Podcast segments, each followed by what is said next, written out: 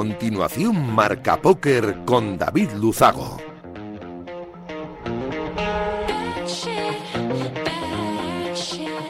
Bienvenidos, locos de naipe. Saludos de David Luzago. Bienvenidos a un programa más. Bienvenidos a Marca Póker, el único espacio de la radiodifusión española reservado para los amantes de la baraja. Domingo 22 de enero, este que acaba y programa 202, eh, este que comienza. Voy a aprovechar para agradecer como cada semana Agua Radio Marca la cesión de este grandísimo espacio y por supuesto por hacerlo viable a nuestro sponsor winamax.es, la mejor plataforma para jugar al póker online de nuestro país. Nosotros, como cada domingo noche, vamos a intentar que los próximos 90 minutos les sirvan para evadirse un ratito de la situación actual y hacer un poco más ameno todo. Nos ponemos en breve ya con los titulares de un programa como siempre, cargadito de historias, de noticias, de reflexiones, de actualidad y por supuesto de entrevistas. ¡Arrancamos! Arriva, arriva quello che deve arrivare. Non ti preoccupare, non ti preoccupare. Arriba, arriba. Bueno, pues vamos a empezar hablando con el mayor conocedor de póker internacional de nuestro país, además eh, el que más conoce por dentro a Winamax, de hecho trabaja en las oficinas centrales de París, nuestro amigo, nuestro compañero Alex Hernando, y vamos a hablar con él sobre la vuelta del mejor, bajo mi punto de vista, producto audiovisual que se ha hecho nunca de póker, la mente de un, pre, eh, de un pro, y también de un expreso millonario que se ha repartido, esto no es novedad porque últimamente se están repartiendo muchísimos expresos millonarios en Winamax, que, pero bueno, lo que es novedad es que lo ha ganado un español, así que estamos de enhorabuena, 800.000 euros, nos lo va a contar Alex Hernando. Tenemos un carrusel de noticias que define a la perfección lo que ha acontecido en nuestro maravilloso mundo en estos últimos siete días. Hablaremos con Daniel Arribas sobre cómo compaginar familia y póker, tema delicado y tema muy interesante. Además, nos va a hablar en su sección Casinos del Mundo sobre el casino alemán de Baden-Baden, que es un casino maravilloso, precioso. Y además también para ir en familia, no solo hay juego. Eh, tendremos un consejo educativo, el que nos trae algunos domingos Adrián Almago Adristinson. En este caso nos va a hablar de cómo estudiar a póker, cómo mejorar nuestra técnica para estudiar este juego.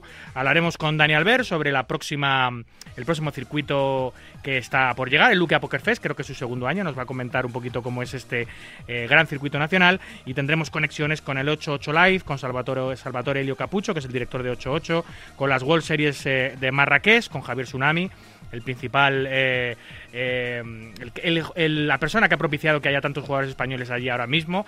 Más de, más de 100 jugadores españoles han desplazado a tierras marroquíes para jugar esta etapa de las World Series Circuit, uno de los grandes circuitos internacionales. También hablaremos con Miguel Montes de, las Galician Golden Series y, por supuesto, las dos etapazas de Winamax, el Winamax Poker Tour de Mallorca y el Winamax Poker Tour de Castellón. Lo haremos con Alvar Margets y con Anne Álvarez, sí señor. Pues 90 minutos por delante de mucho naipe, vamos a por ellos.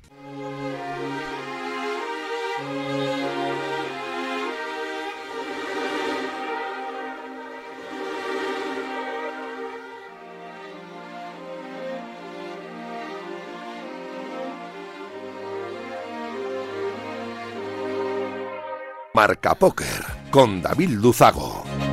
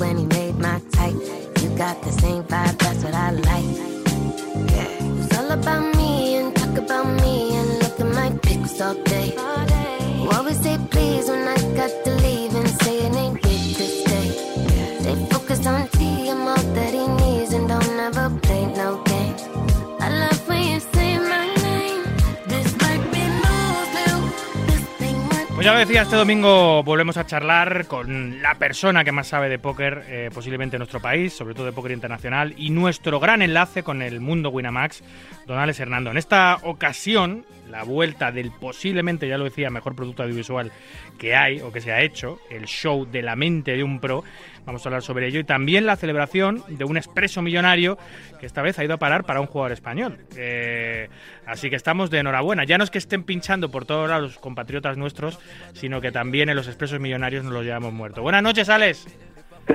Buenas noches a ti, buenas noches a todos. ¿Cómo estáis? Muy bien, ¿por dónde te pillo? ¿Estás de vuelta en París? Eh, ¿Dónde estás? Estoy, estoy en Sesilles, estoy en Mallorca todavía. Ah, estás en Mallorca, que estás desplazado para la etapa del Winamax Poker Tour de Mallorca, que ha estado fenomenal. Últimamente eh, eres como la bordeta, macho. En la, semana pasada en Zaragoza, en la etapa eh, maña de Winamax, esta semana en Mallorca.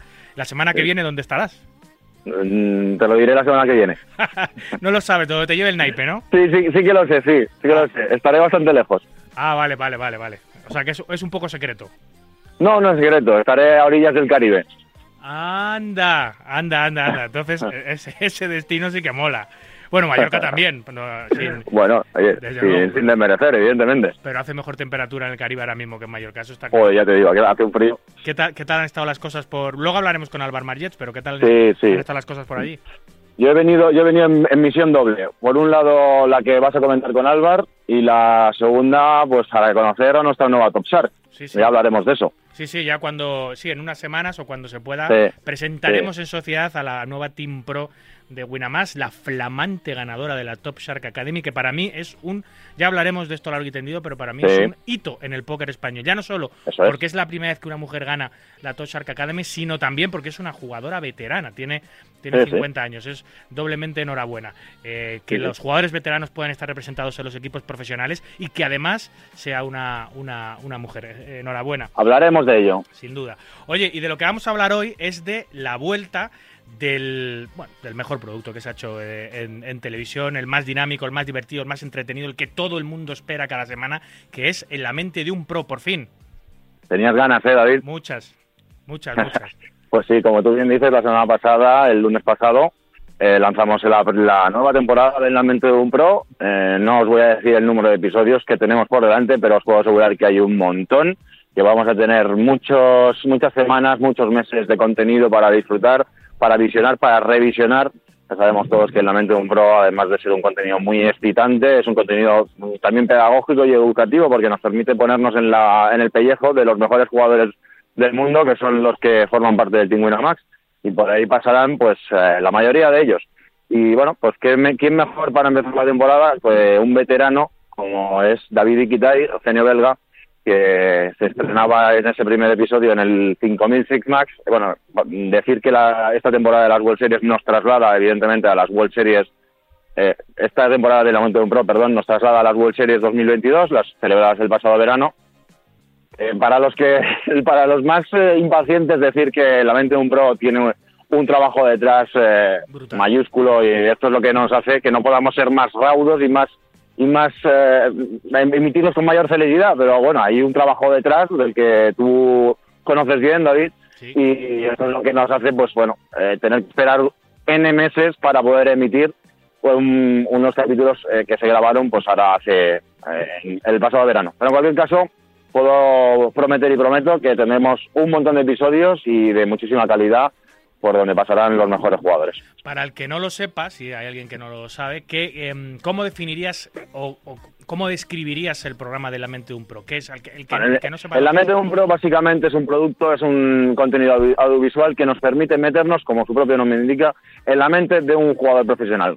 Cada semana hay un lo que llamamos un giro, un jugador que digamos protagoniza el episodio en primera persona y esto nos permite pues meternos dentro de su cabeza, eh, sus reflexiones, sus análisis eh, dentro de las mesas, fuera de las mesas, eh, relativos mm, a pura técnica de póker o relativos pues a la lectura que puede hacer de la mesa, a la lectura que puede hacer de sus rivales, las sensaciones de altibajos que podemos sufrir emocionalmente en una mesa. Es decir, nos, nos permite meternos en la cabeza y en la piel del jugador en cuestión y en este caso pues estamos viviendo la experiencia de un 5000 Six Max en, la, en el pellejo de David Iquite. O sea, nos metemos en la cabeza de los mejores jugadores del mundo, que al fin y al cabo el Team Pro de Winamax es, eh, está considerado como el mejor equipo que hay ahora mismo de jugadores profesionales del mundo. Nos podemos, gracias a ellos, de forma gratuita, podemos, podemos descubrir esos eventos que están, no están al alcance de todo el mundo, porque son eventos muy caros, eventos del circuito internacional. Nos podemos sumergir junto a ellos en, en y, junto a su mente en ese torneo, disfrutar de sus eh, pensamientos, reacciones, pero además no solo de lo que está ocurriendo en la mesa y de las jugadas que hace y cómo las hace, eh, sino que también cosas que nada tienen que ver con lo que ocurre dentro de la mesa, un, poco, un poco mezclado con pequeñas dosis de telerrealidad de lo que es su vida eh, durante los, los campeonatos, ¿no? al fin y al cabo es lo que es un torneo de póker, no solamente estamos pendientes de lo que pasa en el, en el tapete con Flop, Turn y River, sino que también lo que pasa a nuestro alrededor y eso evidentemente condiciona todas las decisiones y todos los torneos. Así que eso es un poco, esa es un poco la esencia del, del contenido, por si alguien vive en Marte y todavía no se ha enterado. Sí. Eh, siguen siendo los lunes, capítulos de aproximadamente 45 Cada lunes minutos. a las 10 de la mañana, hora peninsular española, se, se lanza y mañana pues eh, tendremos el episodio número 2. Claro, obviamente no podemos desvelar cuántos episodios tiene esta nueva temporada porque eh, la gente haría números y encima Claro. los jugadores de póker somos muy matemáticos y sabríamos Sí. perfectamente si un jugador va a caer eliminado o no va a caer eliminado Sí. o va a llegar y va a ganar el torneo, ¿no? Eso es, eso es.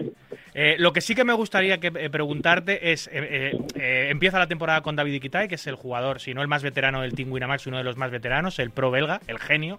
Eh, Sí. Pero claro, supongo que nuestros oyentes eh, están muy familiarizados con Adrián Mateos, que es la gran estrella del póker nacional, la gran bandera del Team Winamax, y querrán saber si en esta nueva temporada vamos a poder disfrutar de Adrián Mateos en algún momento. Puedo prometer y prometo que Adrián Mateos estará. Sí, se- sí señor, sí, señor. Sí, señor. Si Eh, quieres, no, ¿no, David? ¿Eh? No, si quieres no, si quieres no tenemos Claro. a... Sí, sí, además que es que eh, es que se ve, o sea, las reflexiones Vale. que hace, cómo, cómo engancha muy rápidamente, no solo con el público nacional, sino también con el público francés, eh, es una cosa de locos, las visualizaciones que tienen los capítulos de Adrián Mateos, que... Bueno, eh, por algo será, ¿no, David? Sí, sí, desde luego, desde luego. Y además jugando el campeonato del mundo, ¿eh? Adrián Mateos en acción una vez más. en Que por cierto, perdona que te corte, David, por cierto, esta temporada, para los que se perdieron el primer episodio, pues nos traslada al corazón del strip de Las Vegas, porque ya, digamos que, bueno, nos hemos trasladado del río, que está un poco de- estuvo defenestrada en sus últimas ediciones, y ahora estamos ya entre el Valis y el Paris, así que y a los oyentes y a los espectadores les faltaba un motivo para ver en la mente de un pro, además, pues eh, nos trasladamos a puro corazón de Las Vegas, a puro corazón del strip. la, la menta de un pro estrena temporada, pero también estrena eh, casino, porque como bien dices, Sí. el Campeonato del Mundo, que ha estado muy vinculado al Casino y Hotel Río de Las Vegas durante muchísimos años, dejó, ha dejado esa, esa sede para trasladarse al Valis y París, que son dos sedes fenomenales en medio de la strip de, de Las Vegas. Así que vamos a poder disfrutar ya no solo de todas esas reflexiones de los jugadores profesionales, sino también de, de, lo, que, de lo que nos ofrece esa nueva sede de la que tanto se ha hablado y la que tanta gente está satisfecha, ¿no? Porque hay, hay, Sí. mu- hay- hay como mucha... O sea, la gente está contenta de que se haya trasladado a las, a las World Series allí. Así es, sí. Pues eh, así eh, ahí se celebra esta edición de, de las World Series y por lo tanto de la mente de un pro y así seguirá haciendo durante muchos años, me parece a mí. Pues en la mente de un pro, ya digo, y, y no es, o sea, no- no lo digo porque sea un producto de una más, ni muchísimo menos, eh, lo digo porque lo siento de corazón, creo que es eh, el programa más entretenido que yo nunca he visto de póker. Yo tenía otros, otros programas favoritos, eh, el High Stakes Poker de GCN, etcétera, etcétera, pero como esto ha cambiado la forma, eh, Alex, ha cambiado la forma totalmente de retransmitir póker. Ya no es una mesa final eh, con jugadores jugando sus manos sin más, sino que esto es otra película. ¿Alex? Perdón, David, que te había perdido. Ah, sí, sí, no, digo que ha cambiado completamente el concepto de póker televisado. Eh, esto Sí, ya no sí, son bueno. jugadores jugando alrededor de una mesa de final, sino que esto es otra peli. Es otra peli, es el proceso. eh, evidentemente hay una producción muy importante detrás porque, bueno, pues eh, no- normalmente las, los torneos, los, eh, los, los eventos nos permiten ver la mesa final que es, entre comillas, sencillo centrarse solamente en una mesa y no poner los medios técnicos para poder ir de una a otra, que te cambien de mesa, etcétera, etcétera. Pero bueno, Winamax eh, y R2D2, a quien hay que darle los créditos eh, merecidos, que es la productora que se encarga de, de este formato, pues se inventaron, valga la redundancia, este formato y a la vista está que ha tenido mucho éxito y sigue teniéndolo, lógicamente. No, no solo tiene muchísimo trabajo de postproducción y no solo tiene muchísimo trabajo una vez las grabaciones se han realizado, sino que el, el- el trabajo de preproducción, el trabajo de... Bueno, es una locura. Claro, de, de seleccionar la sede, de, de conseguir los permisos para poder grabar a un único jugador en una, en una mesa. Eh, eh, estamos hablando de que son tres cámaras fijas que están enfocando al jugador durante toda la jornada. El jugador tiene que ir eh, al corriente el minutaje de las cámaras con una aplicación que tiene para ir apuntando las manos que juega, para luego poder acordarse a la hora de narrar eh, lo que ha hecho. O sea, es un trabajo eh, tedioso, pero, pero, pero que da unos frutos espectaculares. Sí, sí. Eh, bueno, por eso, por eso algunos como tú y como yo lo consideramos el mejor contenido que se puede encontrar ahora mismo eh, de nuestro juego favorito y ese es, ese es el motivo de su éxito, básicamente. Y si alguien no nos cree, que por favor vaya al canal de YouTube de Winamax España, que es donde están Sí. todos los capítulos, eh, ponga en la mente de un pro y que vea cualquiera al azar para que vea cómo engancha y no solamente al que ya es jugador de póker. Que vea eh, cómo vive un jugador profesional una etapa de alta competición, que va a flipar. En fin. eh, bueno, y, la- y luego ¿Y encima de, qué más que- de, qué más me quieres preguntar, David? pues, pues de, de un pedazo bolón que se acaba de, de disputar en Winamax que le ha dado a un español nada más y nada menos que 800.000 pavos. Lo que no sé es por cuánto. ¿Cuánto era el expreso? Por, por, por 25.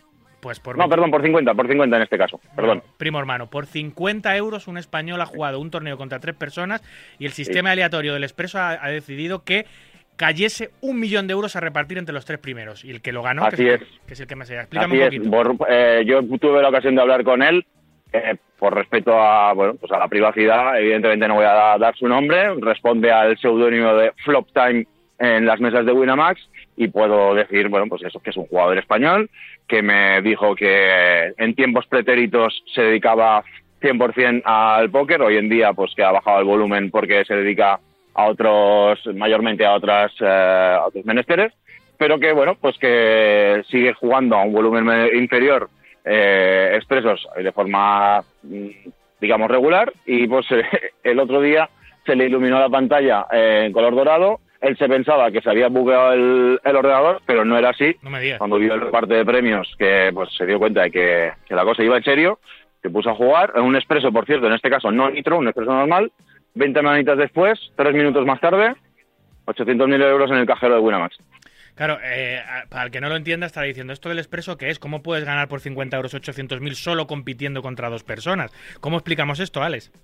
Bueno, muy rápido. El- los expresos es una modalidad, es unos sit and goes Hyper Turbo 3 Max, en los que hay previamente a, a- al juego eh, per se se celebra un, sorteo en el cual el sistema aleatorio de Winamax decide qué multiplicador a tu ballín se te va, eh, vas a competir por, eh, por él.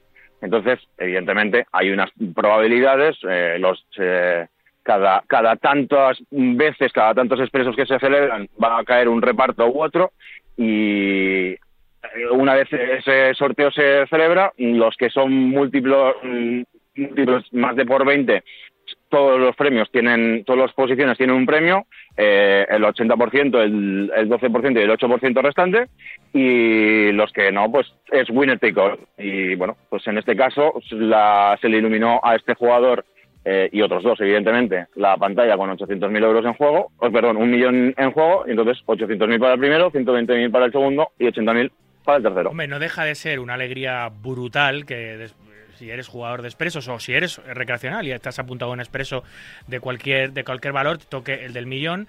eh, pero seguramente el segundo y el tercero se quedaron con un sabor agridulce. Y fíjate, seguramente, eh, claro, tienes una oportunidad de llevarte eh, eh, 800.000 euros, pero al final acabas llevándote 120.000 y 80.000, que es brutal para un torneo. Ni de tan mal, 50 ¿no? Ni tan mal. eh, pero claro, todos queremos ganar, pero solo puede ganar uno. En esta ocasión, Pues pues, pues Pues en esta ocasión, y bueno, pues eh, invitar a todos los que quieran probar la modalidad que lo hagan porque últimamente está la cosa calentita. En enero hemos dado cuatro de, de siete dígitos, así que Está el multiplicador estropeado, Alex. Algo pasa ahí. no, te aseguro que te aseguro que ya se lo han mirado ya. Oye, y, y, pudiste hablar con él porque me dices que él se dedicaba a jugar al póker y justo cuando ha dejado de jugar o, o ahora que no está jugando de forma profesional es cuando le llega el gran premio de su carrera, supongo. Eh, ¿pudiste, ¿Pudiste comentar con él o hablar con él, qué sensaciones. Es que yo no me lo imagino, tío. Es que a mí, a mí me A lo que te digo, a mí él solamente me dijo que se pensaba que se había bugueado, que evidentemente en el momento pues mucha adrenalina, focus eh, en el momento que, que cayó, digamos, el bueno. Eh, son, fueron tres minutos, tampoco, supongo que también todo pasa muy rápido y bueno, sí que me dijo, mm, resumiendo, dice, bueno, esto está muy bien, pero hay que seguir trabajando, así que eh, pies, en la- pies en el suelo. Sí, hombre, desde luego, desde luego. Eh, pero claro, yo me imagino estar jugando un tranquilamente en mi casa un, un expreso de 50 para pelear por, por 100 euros, por 200, por, incluso por 500 de vez en cuando, etcétera, etcétera. Y de repente que te caiga eso, que es literalmente, como dicen los americanos, un life changer. Life changer. Un life ya te- ya changer literal. venir. Y que, to- y, que, y que en ese momento, esos tres minutos que dura el torneo, te pueden cambiar. Te lo van a, te la van a cambiar seguro porque quedes primero, segundo, Sí. tercero. Es una inyección brutal. Pero el primer puesto te cambia la vida eh, mucho. Mucho. Bueno. Te paga hipotecas, tal. Yo no sé cómo reaccionaría. Yo- a mí, me, a mí me, da, me da un parrus ahí, me quedo tieso y no puedo ni jugar el torneo. ¿Eh? Bueno, pues, eh, cada uno refiere de una manera, pero eh, bueno, eh, yo lo vi bastante entero, eso es lo que te puedo decir. Pues qué alegría. Un español que se lleva uno, bueno, sin duda, el mayor premio, sin duda, del póker español de la semana y uno eh, posiblemente candidato, ojalá que no, ojalá que nos vayan muy bien las cosas en las mesas de los high stakes. Del año, ¿no? Claro, uno de los grandes premios para un jugador español de póker del año. Sí, sí, puede ser, puede ser. Muy bien, pues eh, Alex, eh, tenemos alguna cosita más para, para próximas fechas que me gustaría hablar contigo. Una cosita, Sí. eh, bueno, hablar de hablar de Estel, hablar de la nueva Team Pro, hablar Sí. con ella, poder conocerla, poder entrevistarla junto a ti. Así será. Y luego también hablar de una cosita, de un producto también muy personal, eh, porque tú has participado muy intensamente, que está Sí. a puntito de salir. También tendremos que hablar pronto, ¿no? Está en el horno, está en el horno y no le queda demasiado. Además, habla- hablamos de un gran producto audiovisual como es la mente de un pro, pero en el que tú has participado tan activamente estos últimos dos años, también es un productazo brutal. Sí, sí, ese, ese podríamos decirlo que participa más en el parto. Pero sí. hablaremos pronto. En cuanto, en cuanto tenga el dato que me falta para poderlo poner sobre la mesa, lo compartiremos con, con vosotros. Pues en cuanto tú me digas. Muchas gracias, Alex. Eh, hablamos pronto. Un abrazo, amigo. Gracias. Un abrazo, David, un abrazo a todos. Hola, soy Damián Salas y yo también soy un oyente habitual del programa Marca Póker, que la verdad me mantiene actualizado de, todo lo que es el mundillo del naipe y aprovecho la oportunidad para mandarles un afectuoso saludo a todos quienes hacen de este programa eh, un, un ícono eh, importante para la industria y un saludo muy grande para todos sus oyentes y para la comunidad de póker en general. Estoy llorando por ti. Estoy llorando por cosas de ayer. Y cada día, cada día me duele más. Estoy llorando por ti. Marca Póker.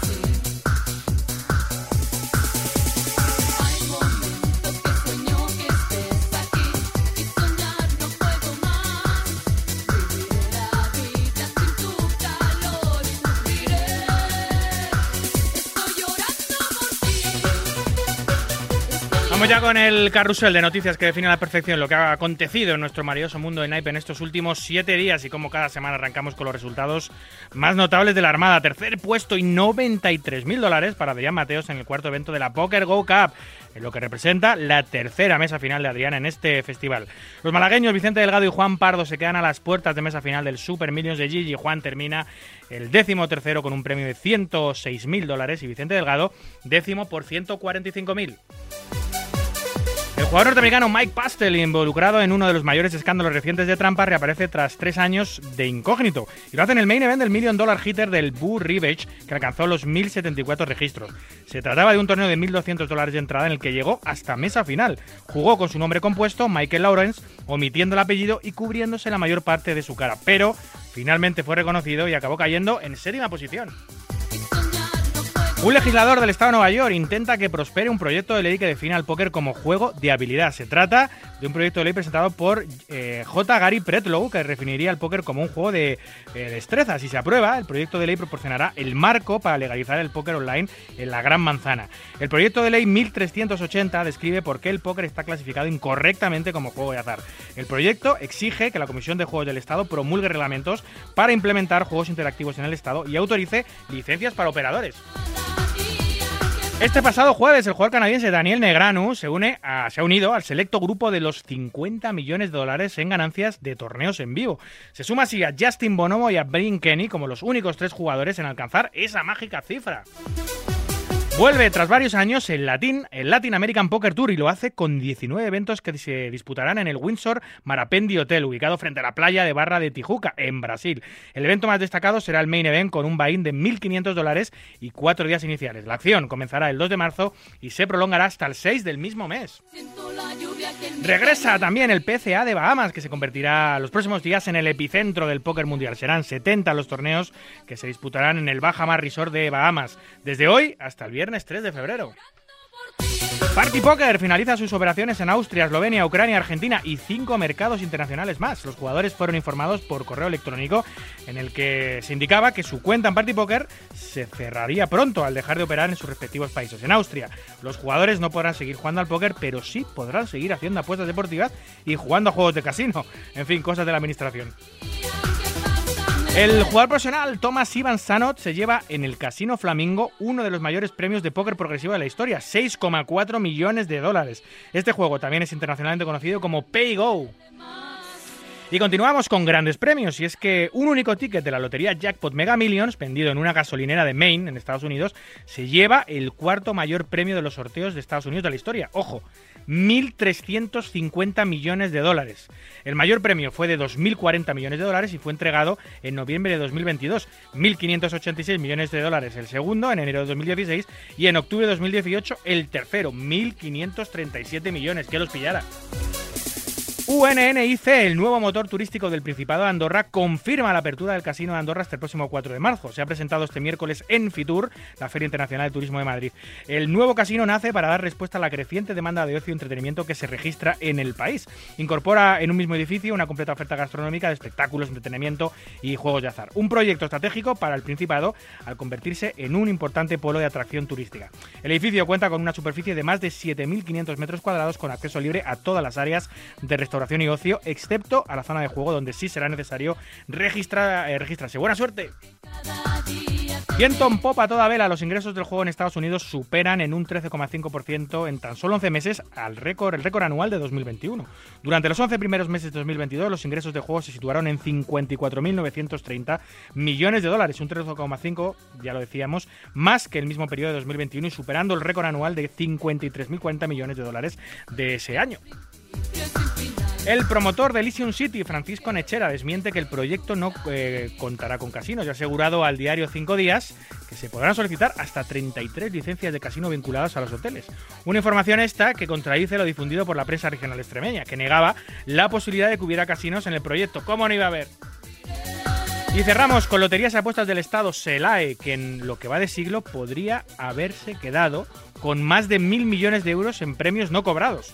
Solamente en 2021 los premios no reclamados alcanzaron la cifra de 51,4 millones, cantidad superior a los 47,8 de 2020, pero menor a los 53 millones de 2019 y a los casi 56 millones de 2018. Y es que SELAE, somos todos.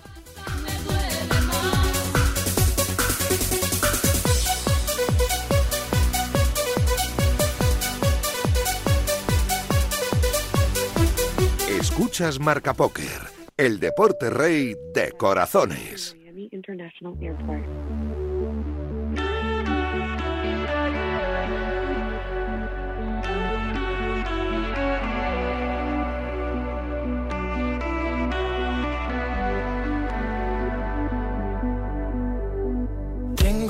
Impresión de que se está acabando el mundo y no quiero que se acabe si tú y yo no estamos juntos en esto. Perdón por ser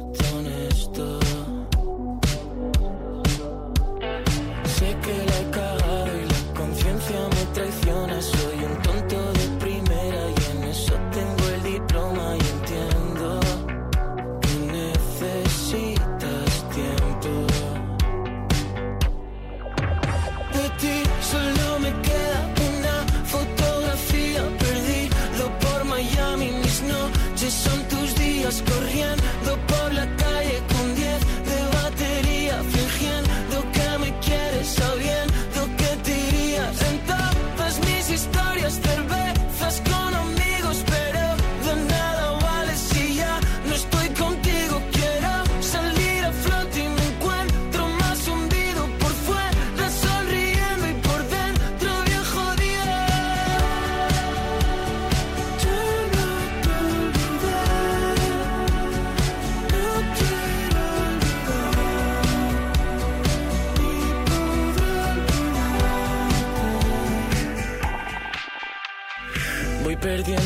que soy el último. Pues esta noche mm, recibimos de nuevo al ingeniero industrial madrileño Daniel Arribas. En su sección Casinos del Mundo nos muestra algunos domingos la otra cara de los torneos de póker, la que no es solo jugar, sino la que nos hace disfrutar de la gran experiencia de jugar al póker en vivo con amigos y familiares, de viajar, gozar de la gastronomía de los sitios que visitamos, de su historia, de su cultura, e incluso algunas veces nos cuenta anécdotas de los sitios donde pasamos tantas y tantas horas jugando. Hoy eh, vamos a hablar primero un poquito sobre mm, cómo compaginar nuestra afición con la familia, es decir, cómo podemos conciliar de la mejor manera. Y después vamos a descubrir eh, en esta sección que nos trae eh, Dani muchos domingos, Casinos del Mundo, un precioso casino alemán que, por cierto, es perfecto para viajar en familia, nos va a contar él. Y así matamos dos pájaros de un tiro, pero eso ya nos lo cuenta Dani. Buenas noches. Hola, muy buenas, David, ¿qué tal? ¿Qué tal? Oye, eh, póker y familia, qué complicado, qué tema más delicado, ¿no? Pues la verdad que sí, ¿no? Y a ver, ¿quién soy yo, no? También para decir cómo hacer las cosas, ¿no? Pero bueno, yo voy a comentar un poco lo que intento yo poner en práctica y lo que hasta el momento me ha funcionado, aunque si te soy sincero, no siempre lo consigo, ¿no? Ah, vale, vale, pues cuenta, cuenta. Vamos a ver si tenemos unos cuantos tips, porque seguramente que algunos oyentes que juegan al póker, pues están pensando contar a su familia que son jugadores de póker, o Eso que es. les gusta esta afición, o, o lo hicieron y lo hicieron mal, o lo hicieron y lo hicieron fenomenal. Vamos a ver por tu experiencia. Eso es, pues mira, además sobre todo ahora que cada vez hay más opciones, ¿no? Eh, no solamente online, sí, eh, eh, tenemos sobre todo muchísimas opciones en póker en vivo, muchísimas. Eh, quizás hasta, hasta determinados momentos llego a pensar que demasiadas, ¿no? Y luego me parece muy importante diferenciar también entre, entre profesionales, entre jugadores que son profesionales, ¿no? Que digamos que la gente, eh, que su familia, que su mujer, que su marido, que sus hijos van a entender que es su trabajo y que le tienen que dedicar muchas horas. Y luego, sobre todo, eh, todos estos consejos van más destinados, digamos, hacia los recreacionales, ¿no? Que son los que, oye, trabajan sus ocho, sus, eh, sus diez horas, las horas que trabajen, y luego tienen que explicarle a su familia, oye, que es que además me voy a ir a jugar a las cartas, a tal sitio, voy a estar una semana fuera, se lo tienes que explicar a los niños, eh, voy a llegar del trabajo y a la hora o a la hora y media tengo un torneo en no sé qué sala online. Yo creo que va un poco más destinada a esta gente. Sí, yo, yo, yo que estoy todo el día metido en un casino, hablo muchísimo con, con- con jugadores que son, que son jugadores de torneos. eh, este, pro- este problema lo tienen muchísimos, ¿no? Yo, yo, llevo tantos años en el sector que he visto a muchos jugadores que, que estaban solteros, luego han encontrado pareja, luego se han casado, se han rejuntado, luego han tenido hijos. He visto todas las etapas de, de jugador, ¿no? Y han, y han continuado jugando. He visto también muchos que eh, eh, se han echado pareja o han tenido hijos y, y han dejado de jugar. Y luego a lo mejor vuelven a los años otra vez a jugar cuando ya los hijos están más crecidos. Otros no, otros simplemente pues intentan conciliar de la mejor manera como pueden. Pero sí que es cierto que baja, baja, baja el volumen de juego que tienen en teoría como no puede ser de otra manera, ¿no? Porque al final eh, el tiempo de ocio, si tenemos un trabajo, no somos profesionales eh, del, del póker, tenemos un trabajo, el tiempo de ocio al final lo tienes que dividir mucho y casi siempre gana la familia, como debe de ser, ¿no? Tienes que estar con tus hijos, con tu pareja, ese tiempo de ocio que tienes limita mucho las posibilidades de un juego recreacional eh, a la hora de, de decidir eh, jugar un torneo, ¿no? Eso es, yo creo que es lo, vamos, es, es las cosas más complicadas, ¿no? En, en el póker, ¿no? Eh, Esa conciliación, ¿no? Entre familia y, y, pues eso, nuestro ocio. Eh, bueno, pues te voy a dar una serie de tips, ¿no? Eh, voy a empezar, yo creo que es uno de los más importantes, que es explicar sobre todo a tu pareja la parte bonita y apasionante del póker, que es la parte del póker que más te motiva, por qué juegas, por qué te gusta hacer esos viajes eh, pues de póker en vivo, por qué te gusta relacionarte con gente del póker, por qué te gusta estar todo el día, digamos, mamando póker, ¿no? Eh, porque de esa manera puedes hacer que se implique, conociendo esos motivos, incluso en algunas veces puedes llegar a contagiar ese, esa pasión. Incluso todos conocemos nombres de, de, pues una persona que ha empezado jugando al póker, se ha echado pareja y, y la pareja que no tenía relación ninguna con el póker ha seguido jugando, incluso se ha hecho profesional. O sea, que es una cosa que es bastante habitual y yo creo que es muy importante, es transmitir esa pasión y explicar eh, todos esos motivos que nos hacen jugar al póker. Sí, es mucho más sencillo eh, que tu pareja te conozca ya siendo jugador de póker. Eh, Es mucho más sencillo porque ella, eh, aparte, se ha podido enamorar de ti también por tu parte de, de jugador, por, por el glamour que desprende, que desprende, que desprende esta profesión, por, por cómo eres eh, eh, de analítico, de matemático, yo que sé, hay un montón de cosas Sí. que también pueden ayudar a, a que la relación vaya para adelante, eh, precisamente por ser jugador de póker. O sea, no es lo mismo que tu pareja te conozca siendo jugador de póker eh, a, que, a que de repente, llevando un tiempo en pareja, decidas que te vas a poner a jugar al póker. Yo creo que ese es el verdadero problema, ¿no? De repente decir, oye, pues ahora me apetece, me apetece que mi hobby sea este o he descubierto esta actividad Sí. eh, y me encanta. Yo creo que ahí es, hay mayor problema. Eso es bastante complejo y además, hombre, que lo ideal es que, oye, que si sois una pareja y los dos podéis jugar al póker y compartir esa afición, esa, esa afición es lo ideal, ¿no? Pero bueno, que no, que no siempre es así, de hecho muchas veces no es, no es así. Así que eh, vamos con unos consejitos más, por lo menos los que ya te digo que a mí han funcionado, ¿no? No cuentes manos, no cuentes manos, o sea, no salgas de un torneo que además siempre contamos las, las manos en las que, pues, pues las que perdemos fundamentalmente, ¿no? Y a tu familia, sobre todo si no conoce el póker, no le importa si te han tirado unas en el river, en contra, o si te han tirado eh, un two outer, o... eso no les importa. Además que les hace como sentir cierta eh, frustración porque no te pueden ayudar. O sea, te vas triste, te vas tildado, cuentas tus penas, no te pueden ayudar, te quedas exactamente igual y encima como que le das bastante mala imagen al juego, ¿no? Yo creo que esto es bastante importante. Sí, además eh, yo lo he vivido en primera persona, es decir, yo eh, eh, contar, las, contar las manos es muy libera, es muy liberador cuando a ti te echan de un torneo y has tenido Sí. mala suerte o, o has jugado mal eh, y si lo sabes necesitas necesitas necesitas compartirlo con alguien, necesitas liberar eh, pues esa toxicidad que tienes dentro de alguna manera porque te has, te ha supuesto un, mal momento y quieres compartirlo, quieres que te aconsejen, oye pues la tenías que haber jugado así o no te preocupes que la has jugado bien y esto a la larga es tal. Y claro, cuando tienes una pareja que no que no sabe jugar al póker es muy frustrante porque tú al final lo único que le puedes decir es, mira, iba, yo tenía un 80% de, de, este de ganar y el otro un 20%, o sea que una de cada cinco veces eh, él me gana y le le ha ocurrido. Es lo único que le puedes contar para intentar encontrar el consuelo. Sin embargo, una vez que aprende a jugar, ya puedes explicarlo bien, puedes explicar Es mucho cómo- más sencillo. Claro, cómo ha sido toda la acción, qué tipo de rival era, en qué situación del torneo estabas. Y empatizas mucho con tu pareja. A mí me ha pasado eso. Mi pareja no era jugadora y de repente se convirtió en jugadora. Entonces pasé de decirle, iba un 80% por delante, a contarle todas las manos con detalle, con los anglicismos, con los tecnicismos y poder liberar. Y, a- y al, y al revés, claro. Y además que te retroalimentas porque, porque aprendes, ¿no? Pues oye, pues, tienes que haber hecho esto, estate tranquilo. Eh, es complicado cuando no saben de póker eh, transmitir eso, ¿no? Eh, casi imposible, diría yo, Dani. Sí, sí, no, y la verdad, aparte es que eh, te, lo, te lo digo un poco por experiencia, ¿no? Generalmente siempre contamos las malas cosas, pues eso, en las que nos dan un bad win. Entonces, si a una persona que no sabe de póker solamente le transmites esa parte negativa, puede incluso llegar a odiar el póker. O sea, es una cosa que, que nos, que nos va un poco en nuestra contra, ¿no? Eh, seguimos con unos tips más. Eh, no llegues del trabajo, tú tienes un trabajo de 8, de 10 horas, tal, no sé qué, llegas a casa, no te pongas a jugar, o sea, que no entres por la puerta y te pongas a jugar online inmediatamente.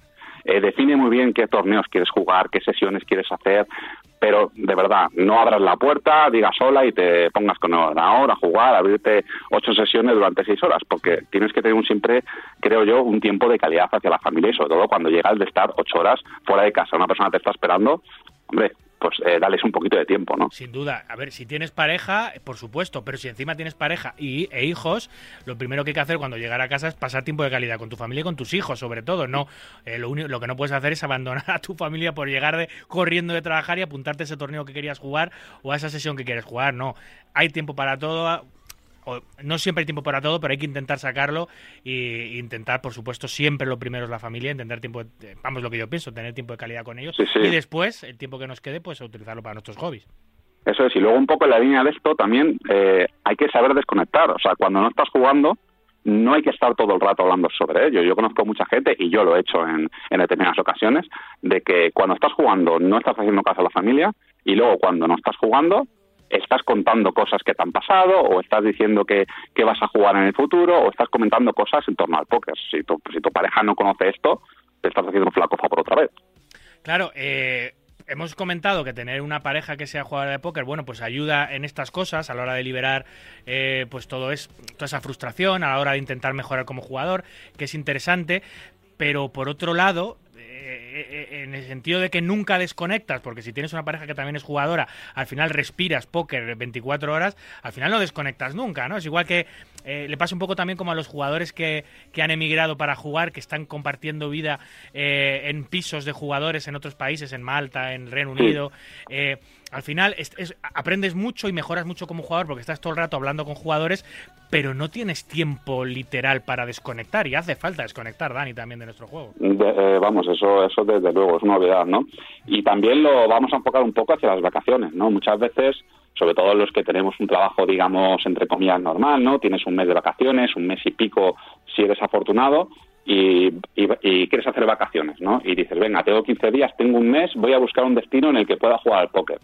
Vale, ¿quieres hacer unas vacaciones relacionadas con el póker? Estupendo. ¿Quieres llevarte a tu familia? Vale, vamos a buscar un destino que aúne un poco cosas que nos satisfagan a todos, ¿no? Si a tu pareja le gusta, por ejemplo, la playa, pues busca un festival en la playa, que todos sabemos que en los meses de julio, agosto, septiembre, junio, va a haber festivales en muchos sitios que son apetecibles para tu pareja o para ir con críos, ¿no? Eh, sobre todo también, eh, eliges el festival, vas allí, no juegues todos los días. Si vas una semana, no puedes estar jugando todos los días porque no vas a dejar tiempo para estar con tu familia. Yo creo que esto es una obviedad, ¿no? Guarda días para planes que no estén relacionados con el póker, ¿no?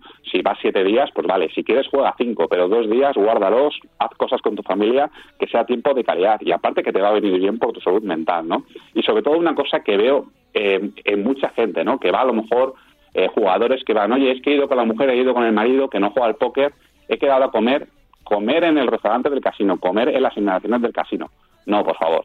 Si vamos de vacaciones, que sean unas vacaciones para todo el mundo, ¿no? Para ti, para tu pareja, para tus críos. Eh, estás en el casino, el tiempo que estés en el casino, el imprescindible, disfrútalo, elige los días y los torneos que más quieras jugar, pero que no todo el viaje y no todas las vacaciones sean en torno a un casino y en torno al póker, ¿no? Porque entonces solamente vas a disfrutar tú. Eh, tienes toda la razón del mundo, es como debe de ser, si no, si no solo vas a disfrutar tú como jugador y tu pareja, pues al final va a acabar odiando el póker porque estás camuflando un torneo como unas vacaciones, al final se va a dar cuenta, esa es la realidad. Eh, lo que ocurre también es que es, es- es muy complicado, yo creo que es más sencillo eh, separar los días, es decir, te vas a un festival, bueno, pues estos dos o tres días voy a jugar estos eventos y estos días pues voy a estar dedicado a mi familia para ir por aquí y por allá. El problema es que los días que decides jugar son días muy largos. Nuestro hobby no es un hobby no sé, como el que tiene un equipo de fútbol de veteranos, que se va a jugar el partido, juega dos horas, unas cervezas y a casa. No, aquí puedes estar 10, 12 horas seguidas jugando. Entonces, el problema es que esos días en los que tú estás jugando son días casi, casi, casi en exclusiva para el juego. Entonces, eh, si ese festival no tiene preparadas actividades para los acompañantes o no hay algún o tu acompañante no se puede desenvolver en, en buenas condiciones sola o solo o con tus hijos, pues tienes un problema, ¿no? Porque esos días que estás jugando estás solo jugando. Entonces, claro, Eso es, dices, es no, bastante complicado, lo que pasa es que por lo menos es lo que hablábamos, ¿no? Busca un destino que sea atractivo para todos. Si le gusta, por ejemplo, a tu pareja, que es, que es mi caso, ¿no? le gusta muchísimo la playa, busca un sitio de playa, oye, y si son siete días de juego, juégate el evento principal, juégate los eventos que quieran, pero déjate martes y miércoles si quieres para, para no jugar y para estar solamente con ellos, ¿no? Yo creo que lo vas a agradecer tú mismo también, ¿no? y luego, sobre todo, una cosa muy importante que no todo el mundo valora, que es los resultados malos son muy habituales, ¿no? Los resultados buenos o muy buenos son mucho menos habituales y yo creo que hay que disfrutarlos y sobre todo disfrutarlos. Ese es el momento para disfrutar con tu familia, ¿no? Es algo que no es habitual. Oye, se comen gran parte de esos momentos malos contigo, aunque intentes no hacerlo, pero al final seguro que, que les va a llegar mala onda, ¿no? De lo que te ha pasado. Exprímelos al máximo eh, con ellos siempre, ¿sabes? Si lo puedes disfrutar, esas cenas de celebración, oye, si estás con tu mujer, estás con tus hijos, habla con tus hijos, no te vayas con los compis de, del póker, que lo puedes hacer también en otro momento, ¿no? Pero yo eso es una cosa que suelo intentar hacer. Cuando tengo un buen resultado, con mi familia y lo disfruto con ellos.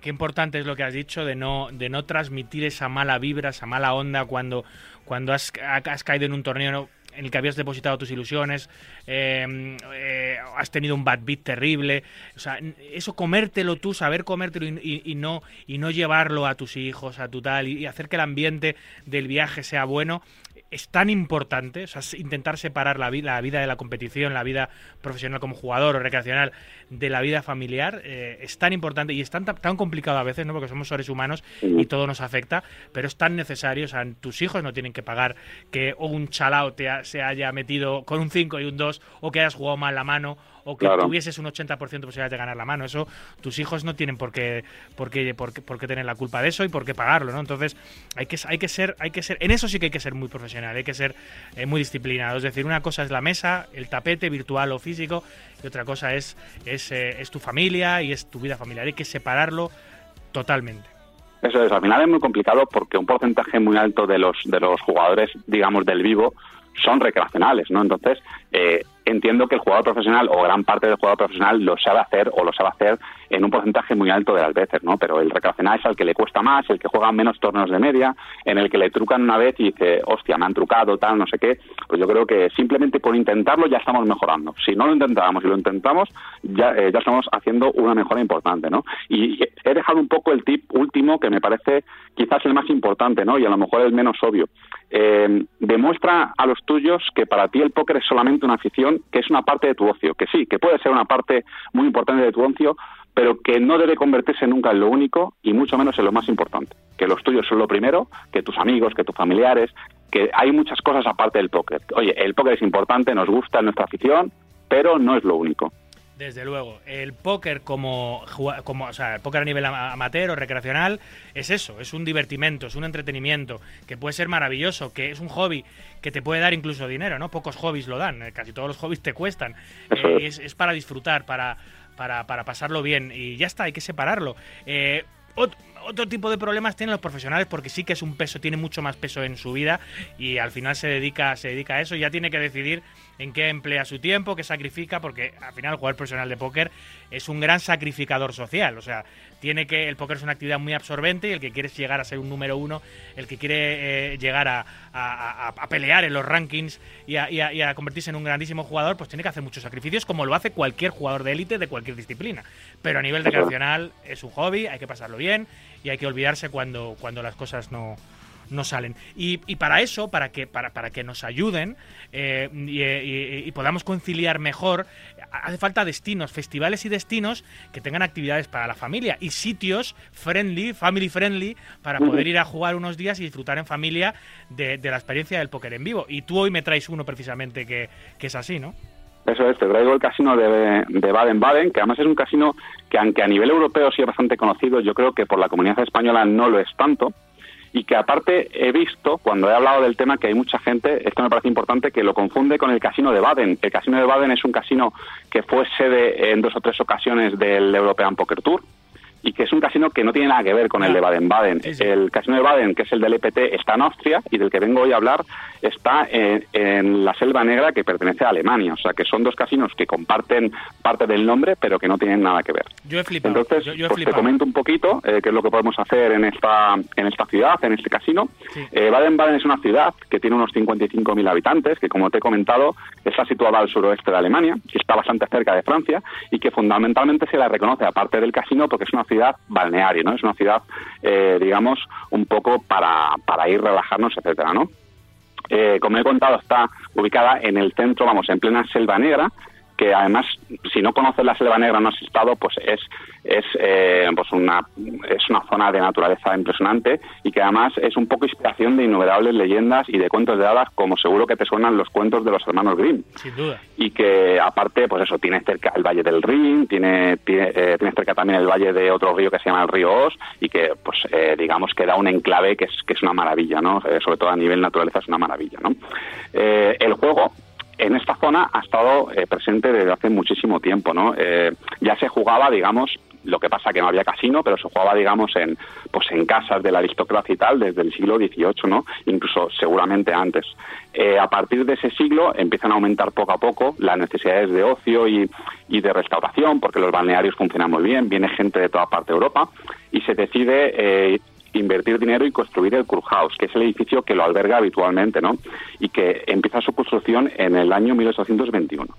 Ya en el, en el, en el 1824, eh, vamos, se inaugura este edificio, ¿no? Eh, que aparte del casino tiene restauración, tiene, tiene complejo, pues eso, hotelero, tiene muchísimas cosas, todo destinado al relax y al ocio. Y varias personas durante estos años lo gestionaron, pero cuando le viene realmente ya la época de mayor esplendor es de la mano de Jacques Benasset, que es un empresario francés que había gestionado muchísimos casinos en, pues eso, en Francia, ¿no? Y que se vio obligado a buscar nuevas oportunidades de, eh, de negocio porque en el año 1837 en Francia sale una ley que prohíbe el juego. Entonces, en 1837, eh, Jacques eh, Benasset dice, pues tengo que emigrar, tengo que ir a otro sitio, buscarme las habichuelas a otro lugar, y coge las riendas de este casino ya finalmente en 1839.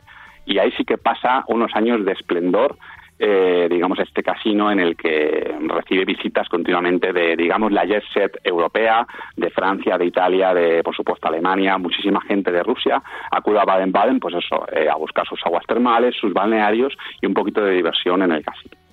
Luego está pues muchísimos años, eh, digamos, un casino que es la referencia de toda esa zona de Europa, que, mm, que ya en 1872 cierra porque, igual que en Francia, años anteriores habían prohibido juego, en ese año, en 1872, hay una orden del gobierno alemán por la que cierran todos los casinos. No es que prohíba el juego, es que los cierra los casinos enteros y esos casinos, ese cierre, permanece 60 años seguidos.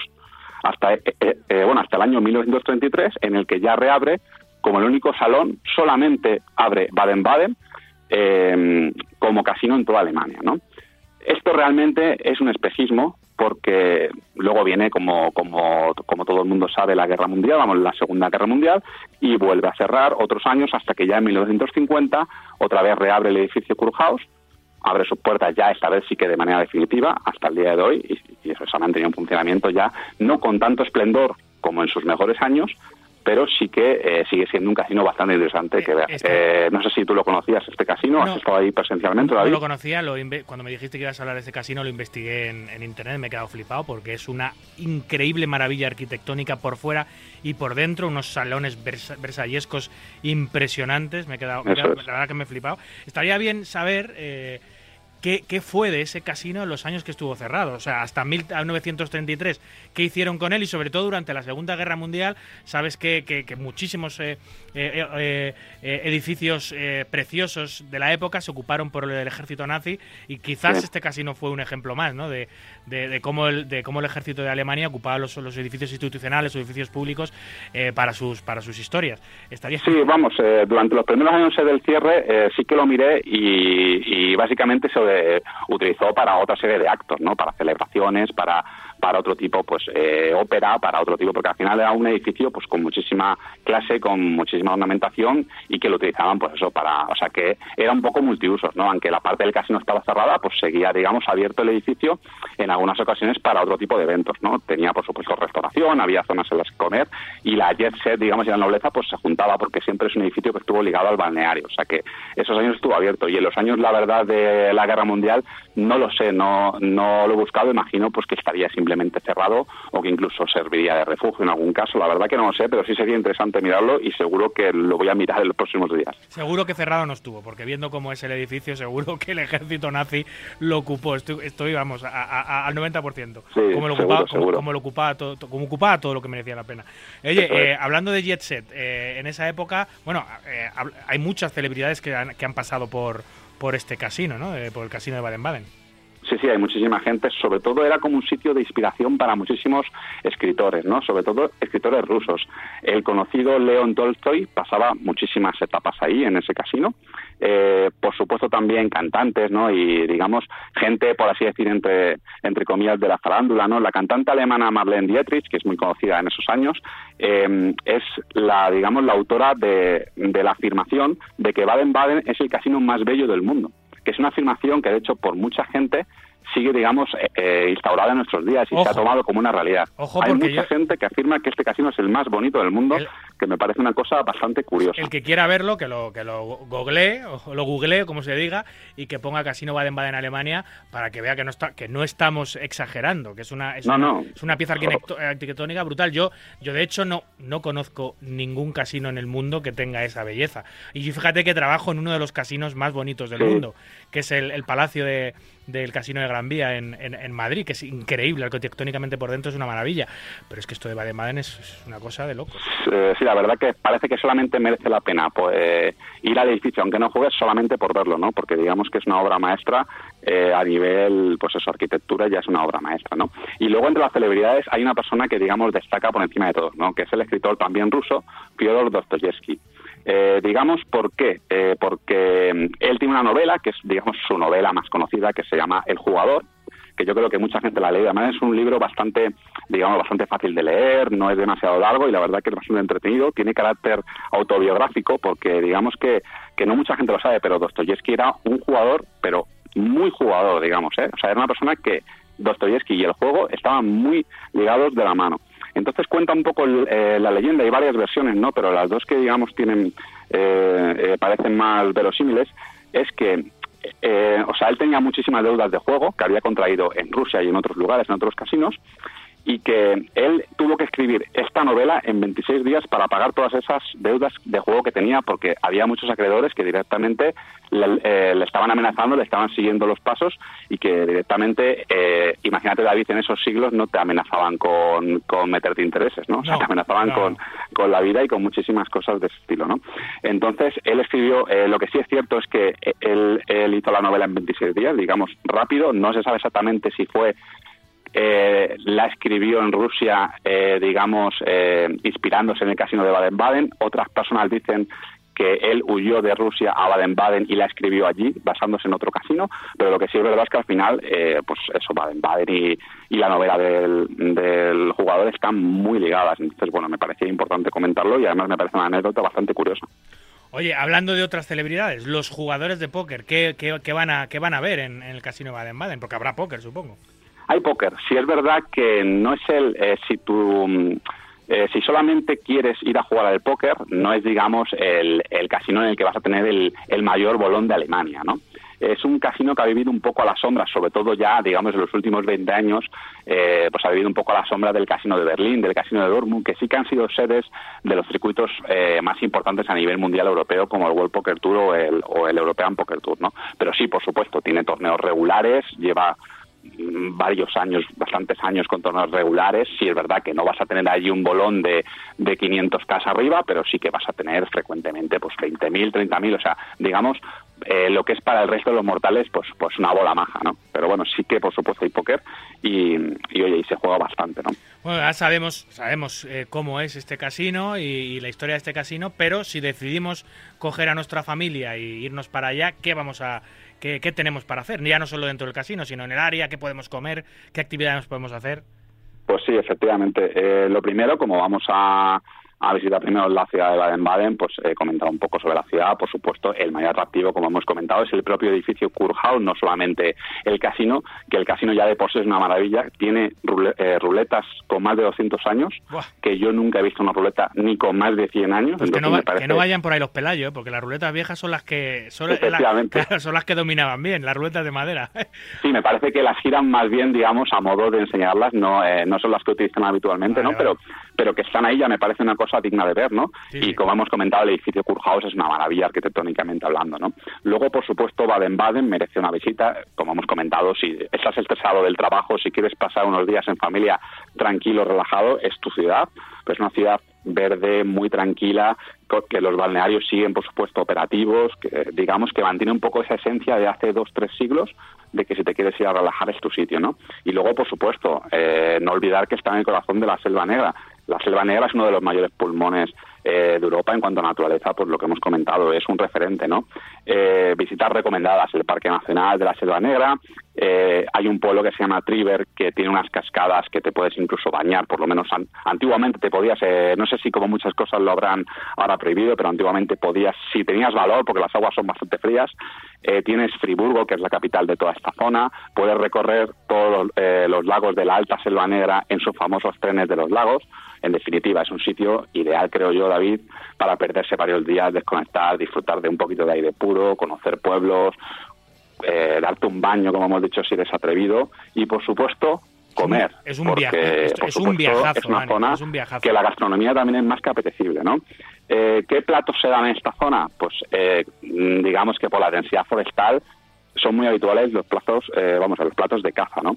Hay un plato que no sé si atreverme a decir el nombre, porque es algo así como Rerrucken Baden-Baden, lo siento por mi alemán, que es la primera palabra en alemán que digo, que es un plato a base de lomo de corzo envuelto en panceta y que está horneado con, con nata agria, que digamos que es, digamos, el, pues el, pues el plato más típico de esta zona, ¿no? Y que suele servirse con patata asada o con una especie de pasta que también es muy típica en la región, que se llama spatzel.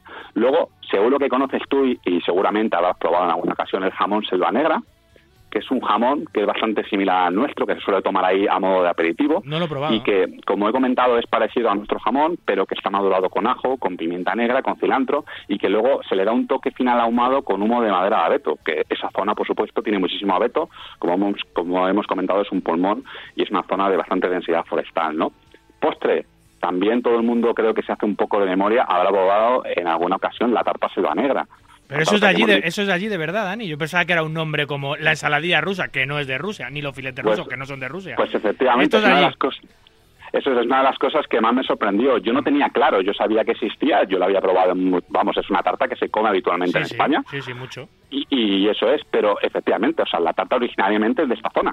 Es, es de un par de pueblos, hay dos, tres pueblos que la hacían, digamos, hace no sé cuántos siglos y que luego pasó, digamos, a ser un plato nacional en Alemania y luego pues se ha, se ha distribuido por todo el mundo, ¿no? Pero sí me pareció curioso porque yo no lo sabía, no lo tenía claro, ¿no? Y luego, por supuesto, esta es una zona que aunque no lo parezca, porque hemos dicho que es una zona muy boscosa, con muchísima vegetación, eh, es una región vinícola que es muy fértil y es muy interesante y que es la tercera con más producción de toda Alemania. Entonces, lo que hemos comentado, un buen vinito de la zona, el plato típico, un poquito jamón selva negra, terminamos con la tarta selva negra, disfrutamos de Baden-Baden, del casino y yo creo que tenemos una experiencia para todos más que buena. Buah, tiene una pintaza. No, ¿cómo estarán los vinos alemanes? Yo nunca he probado uno, claro. Teniendo los vinos españoles y franceses a, a, a- a- a una, a un plis, pues eh, tomarse un vino alemán en España es como una especie de sacrilegio, pero lo mismo están buenos también. Pues seguramente. Yo he estado en otros países que pensaba que no tenían una, una gran tradición, digamos, vinícola y me han sorprendido. Así que seguro que lo mejor es ir, eh, visitar la zona y probarlo y así, así nos cuentas, David. Joder, qué pintaza tiene esto que nos has traído hoy, ¿eh? El casino de Baden-Baden, la zona, ir a visitar la Selva Negra, disfrutar de la gastronomía. Un buen viaje en familia, hay que ir pues, por menos 6, 8 días para poder jugar 3 o 4, estar, estar con tu familia también 3 o 4 o 5 días viajando. Eh, muy completo, la verdad que es un, es, un, es un viajazo. Eso sí, no debe ser barato, ¿eh? No, yo creo que no, yo creo que no, hay que, hay que ahorrar un poquito porque además luego, oye, si, si nos van a- eh, si, si no nos va bien en los torneos hay que, hay que guardar dinero para la familia también, como hemos comentado. Jolín, oye, he visto que, ya cambiando de tema, he visto que, mm, que vas a empezar a, a escribir para la comunidad de póker, ¿puede ser? Eso es, sí, a partir de este año soy el, soy el redactor ahí de la página de la comunidad con Albarra y la verdad es muy contento, vamos a estar ahí haciendo todo, todo el rato, bueno, pues eh, todo lo que conlleva, eh, noticias de actualidad, eh, seguimientos, vamos a hacer alguna crónica, iré, a- iré seguramente a algún evento, aún no sé demasiado, pero, pero bueno, estamos haciendo cositas, eh, aún podemos meternos en la página, eh, está disponible hace, hace una semana o así, y nada, estamos dando los últimos retoques, pero la verdad es muy contento, vamos a, vamos a hacer por ahí cositas. Y también te puede leer la gente en la revista Club, que además de hacer la sección de casinos del mundo en nuestro programa algunos domingos, también escribe sobre casinos en la principal revista del póker nacional. Eso es, así que estamos en varios sitios, que la gente elija la- una plataforma, dos o todas, y nos, y nos miren por ahí, que me comenten, que a mí además, me- eh, vamos, eh, me gusta muchísimo que me den feedback. Oye, y no te entretengo más. eh, primera edición de tu libro, vendida totalmente, ¿puede ser? No, totalmente no. Eh, tengo por aquí eh, aún como unas veintipico, digamos, eh, eh, vamos, veintipico libros, ¿no? Y luego tengo alguno guardado, pues para amigos, para compromisos que tengo, pero sí, digamos, a la venta tengo veintipocos. Así que, bueno, sí que he vendido bastantes y la verdad he contento, porque no los he podido vender tampoco por los medios tradicionales, ha sido un poco por boca a boca, por redes sociales, y oye, para haberlo vendido así, en dos meses haberte quedado casi sin libros, pues, pues la verdad que bastante contento. Para que no lo sepa, El perfecto jugador de póker se llama el libro, que es una serie de vivencias personales mezcladas con alguna cosita de, de ficción sobre, sobre anécdotas eh, que pueden ocurrir en los torneos de póker y los viajes de, de póker. Un gran libro y una, una lectura muy recomendada. ¿Qué vas a hacer? ¿Vas a, vas a sacar una segunda edición o...? o Pues no tienes sé, la verdad lo estaba pensando, porque sí que como, como tú sabes nada es fácil, eh, la distribución no es sencilla, eh, los envíos al final llevan un coste bastante grande, eh, eh, no lo sé, lo estoy planteando, no sé si directamente, si yo supiera que tengo bastantes peticiones, pues sí que la haría, si no seguramente pues contento ya con esta primera edición, con las 200 unidades que prácticamente están vendidas y, y ya te digo, un poco sobre la marcha iremos viendo. Pues aquí lo contaremos. Si decides hacer una segunda edición, eh, se lo diremos a todos nuestros oyentes para que puedan disfrutar de ese gran libro. El perfecto jugador de póker de Daniel Arribas, nuestro colaborador de Casinos del Mundo, que nos ha traído hoy un pedazo de destino y un pedazo de viaje espectacular. Muchas gracias, Dani. Muchas gracias a ti, David.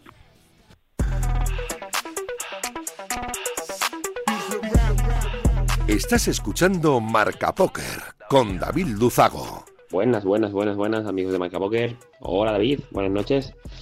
Soy Adri Stinson y hoy vengo a contaros cómo se estudia el póker. Sí, habéis oído bien. Está. Si me tires con tu gato, mala mía. Que si vengo a tu motor, vengo desde el malecón. Si no entiendes lo que digo, mala mía. Santa Rosa, Bayamón, mi niña de corazón. Si no aguanta calentón, mala mía. La malabarista, soy una tenista. Estoy cachando puntos con su bola por el Insta. Alma de poeta, la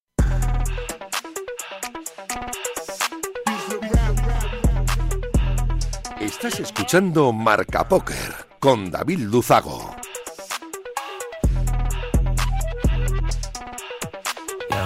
Que si tengo flow cabrón, que si meto la presión, si tú no puedes conmigo, mala mía. Que si vengo pesadita, que si ya tengo tetita, si me tires con tu gato, mala mía. Que si vengo a tu motor, vengo desde el malecón, si no entiendes lo que digo, mala mía. Santa Rosa, Bayamón, mi niña de corazón, si no aguanta calentón, mala mía. La malabarista, soy una tenista, estoy cachando puntos con su bola por el Insta. Alma de poeta, la nueva Gabriela Mistral. Una puta atómica, soy una terrorista. Cuando cierro un beso, lo dejo de terapista. Te dije que no, cabrón, no me incita. Están en la fila, pero no están en la lista. Dale visa, explótame la pista. I'm on top shelf, I'm such a bombshell. Todo el mundo ve que del dorado soy la shell. Todo el mundo quiere un pedazo de mi pastel. Perdí en el mar, soy yo, pa' y pastel. La muñeca, la brasa, los modelos de Mattel. Si no quiero contigo, no me tires a mi cel. A lo yo soy villana, mucho gusto, yo me apel. La Jennifer, la Aniston, aquella, la Rachel. Una vampiresa, soy una sanguinaria. Carmila, la de soy inmune a tus plegarias. Yo soy la principal y tú la secundaria. Yo soy la principal de esta secundaria. Yo soy la jefa y tú eres la secretaria. No estás a nivel para ser mi adversaria. Mira cómo Vito cachame la indumentaria. Pa' mí no hay vacuna, soy como la malaria. A punto de entrar en un estado de psicosis. Wow, wow, wow, no soy parte de tu fosi. No corro contigo. Pues vamos ya con el consejo educativo que nos trae algunos programas nuestro profe Educa Poker Adrián Almagro Adristinson, que hoy nos va a explicar un poquito cómo mejorar esa técnica para estudiar nuestro gran juego. Buenas, buenas, buenas, buenas, amigos de Marca Poker. Hola David, buenas noches. Soy Adri Stinson y hoy vengo a contaros cómo se estudia el póker. Sí, habéis oído bien. Esta, esta difícil tarea en nuestro complejo mundo. Vamos a intentar desgranarla un poco y daros algunos consejos. Supongo que alguna vez eh, os ha pasado que habéis querido empezar y al final no sabéis por dónde, ¿no? Pues tan complejo y tan denso. eh, os habéis encontrado con un océano de información seguro y no sabéis por dónde meterle mano. eh, pero seguramente os, ha- os haya pasado. Eh, voy a intentar daros tres consejos personales para aprender o al final mejorar vuestro póker sin agobios y que obtendréis pues, bueno, unos resultados más o menos decentes. Es muy sencillo y bastante práctico. Solo tenéis que acordaros de tres palabras. Analizar, organizar y focalizar. ¿Vale? Voy por partes con estas tres eh, palabrejas. Analiza. Eh, así es, lo primero que debemos hacer es analizarnos a nosotros mismos, ¿vale? Bajar de eso limpio de los dioses del póker en el que creemos que estamos, que es donde lo hacemos todo, y pensar en todo, todo, todo lo que nos genera dudas, ¿vale? No hablo de una mano en concreto, sino de situaciones que se repiten, ¿vale? Por ejemplo, ¿estoy subiendo las manos correctas pre-flop? ¿Estoy pagando de más las subidas de algún jugador cuando me creo mejor que él? ¿Estoy abandonando, de más en el flop o haciendo demasiados faroles? Son preguntas que no deberíamos hacer continuamente. Debemos ser nuestros peores críticos eh, para intentar avanzar. En el póker debemos tener un plan en cada mano, ¿vale? Sea mejor, peor, eh, iremos mejorándolo con el tiempo, pero si tienes un plan es más probable que llegues a un, buen puerto que si vas dando tumbo. Eh, así que si te ves perdido en una mano, recuerda, eh, necesito tener un plan y analizarlo fríamente. Piensa en qué momento te sentiste perdido y estudia ese, ese momento concreto, ¿vale? Intentad elaborar el mejor plan, plan po- posible para cada situación. Eh, al analizar nuestro juego y generar este tipo de planes, eh, tendremos una especie de diagnóstico cuando vamos al médico, ¿vale? A lo mejor nuestro juego pre-flop es demasiado pasivo o post-flop no, no nos creemos nada y acabamos pagando todo. Eh, lo importante al final eh, es apuntar o dirigir los esfuerzos del estudio hacia donde detectemos que nos estamos pasando de rosca o donde nos estamos quedando cortos. Segundo punto, organizarnos, ¿vale? Ahora que sabemos lo que nos pasa, ¿vale? Eh, Ya tenemos el diagnóstico, eh, vamos a intentar organizar la información eh, para saber en qué orden debemos estudiarla, ¿vale?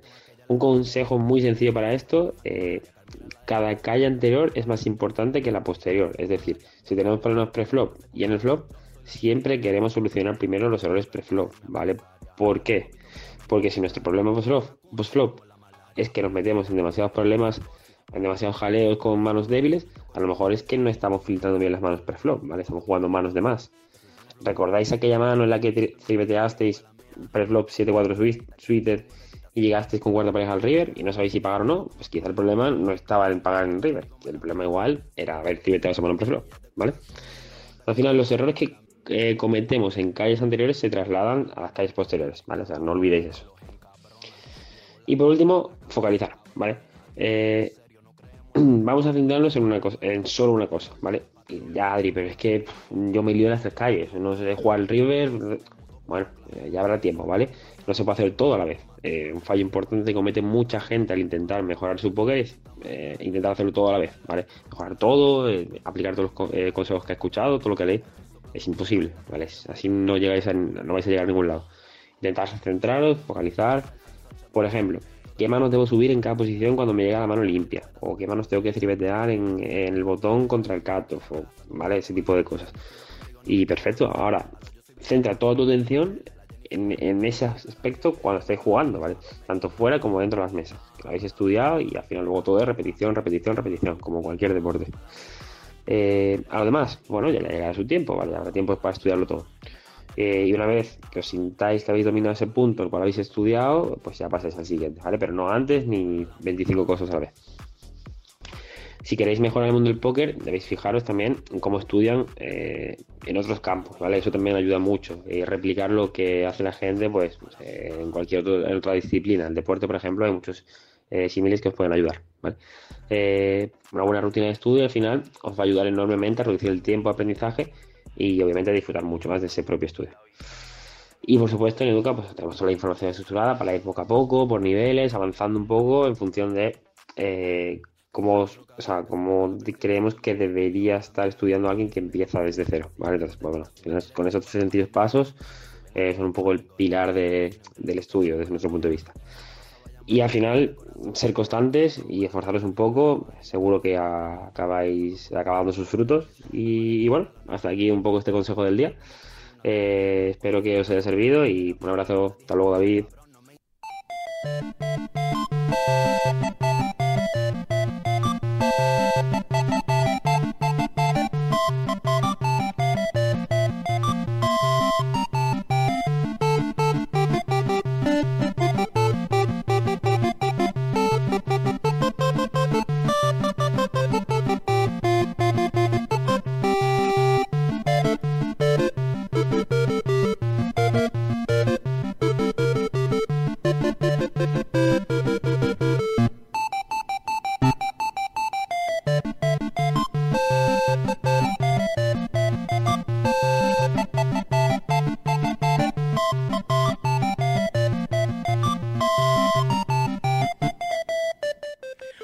Esta versión tan especial de, de la sesión esta de Shakira de Bizarrap, una versión eh, electrónica de videojuegos eh, preciosa que ha hecho una, una pedazo de artista en, en Twitter eh, y la he querido poner, me ha gustado mucho. Y damos paso con ella a, la sección de torneos eh, en vivo. ¿no? Eh, hablamos todas las semanas con los principales festivales y circuitos que mm, se desarrollan dentro de nuestra geografía, también los principales circuitos de los organizadores privados que, que sacan sus eventos fuera de nuestras fronteras.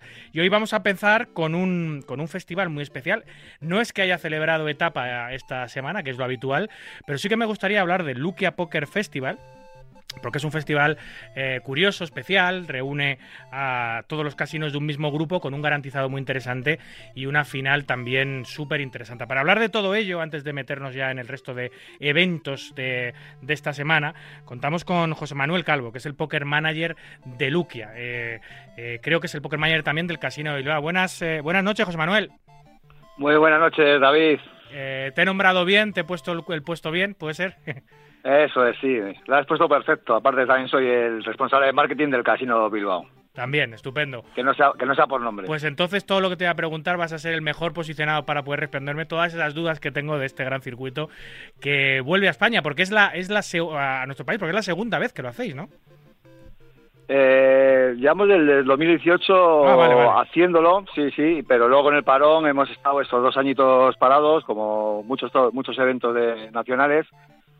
Nosotros sí que hemos tardado un poquito más en volver porque había que poner en común a los cinco casinos y bueno, ha habido una serie de circunstancias, pero ahora volvemos con más ganas que nunca y, y a ver si a la gente le sigue gustando como, como acabamos en el, en el 18. Sí, la verdad que esta, este, este tipo de torneos eh, son muy interesantes, o tener la oportunidad de juntar todos los casinos de un mismo grupo para hacer un gran torneo, uni- unir fuerzas, eh, es una idea eh, estupenda. Eh, como bien dices, no es la primera vez que, que lo hacéis, pero sí creo que esta es la, es la oportunidad que más, no, no que más ganas vais a poner, porque supongo que habéis puesto ganas en todas las ediciones, pero en la que más esperanzas tenéis, ¿no? Tiene muy buena pinta, José Manuel.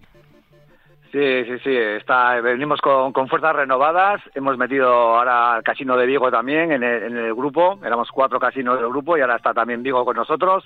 Con lo cual tomamos más fuerza que nunca en esta reactivación en el 2023 del Luquia Poker Festival. Son 100.000 euros los garantizados en este torneo, ¿verdad? En, este, en esta unión de casinos, en este evento tan especial.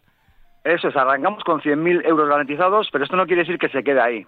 Porque, como sabes, la etapa final se va a celebrar en, esta vez en el Casino de Mallorca.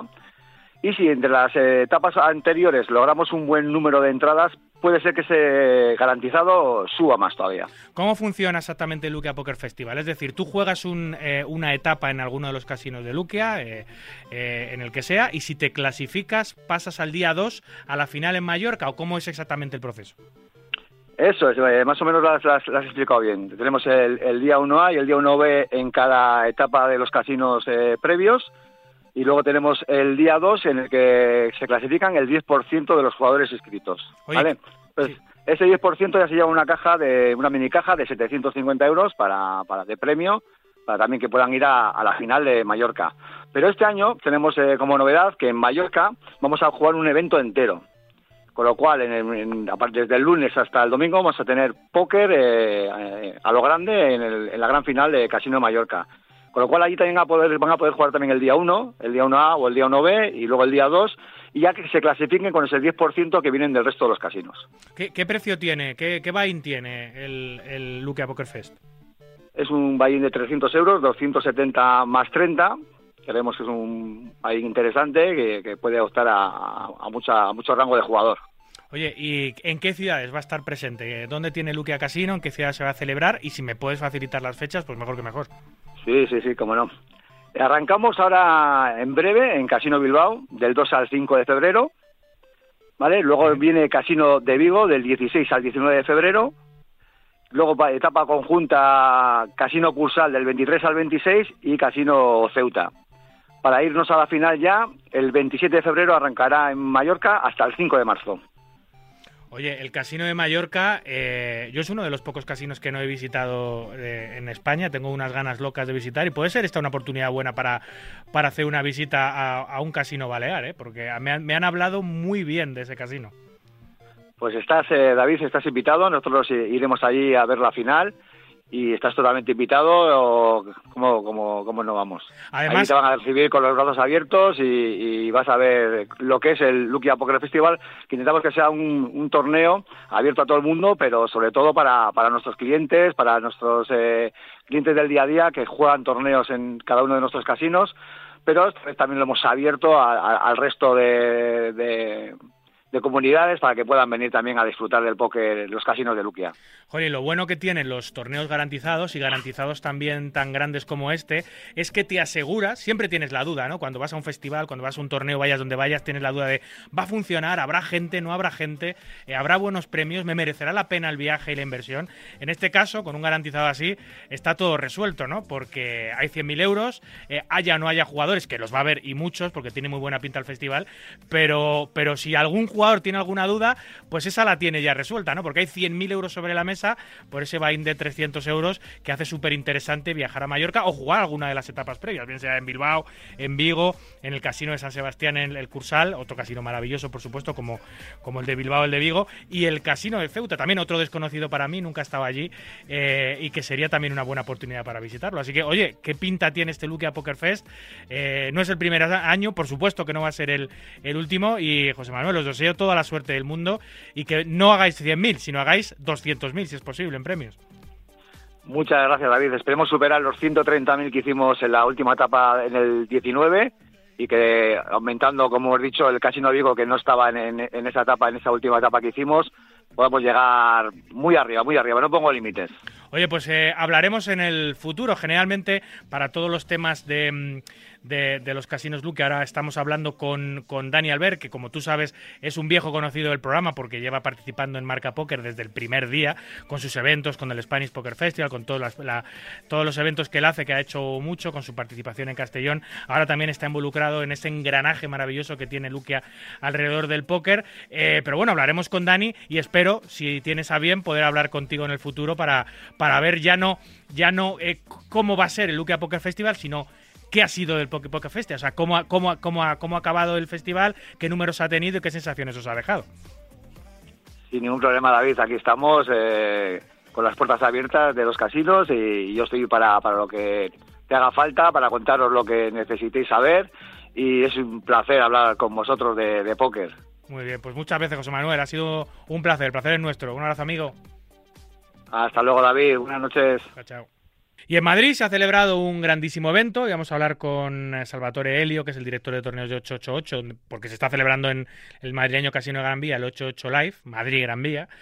Pero claro, tienen un lío allí, hay una cantidad de mesas, un montón de torneos a la vez, que le va a ser yo creo imposible hablar con nosotros en este momento, porque todavía quedan muchas mesas del evento principal, hay un evento Ladies, hay un evento paralelo también muy, muy grande con muchas mesas, así que tiene que estar a tope. Pero vamos, eh, se han cumplido las previsiones de este, lo, di- lo digo en primera persona porque este torneo lo, he coorganizado yo, así que sé perfectamente de lo que hablo.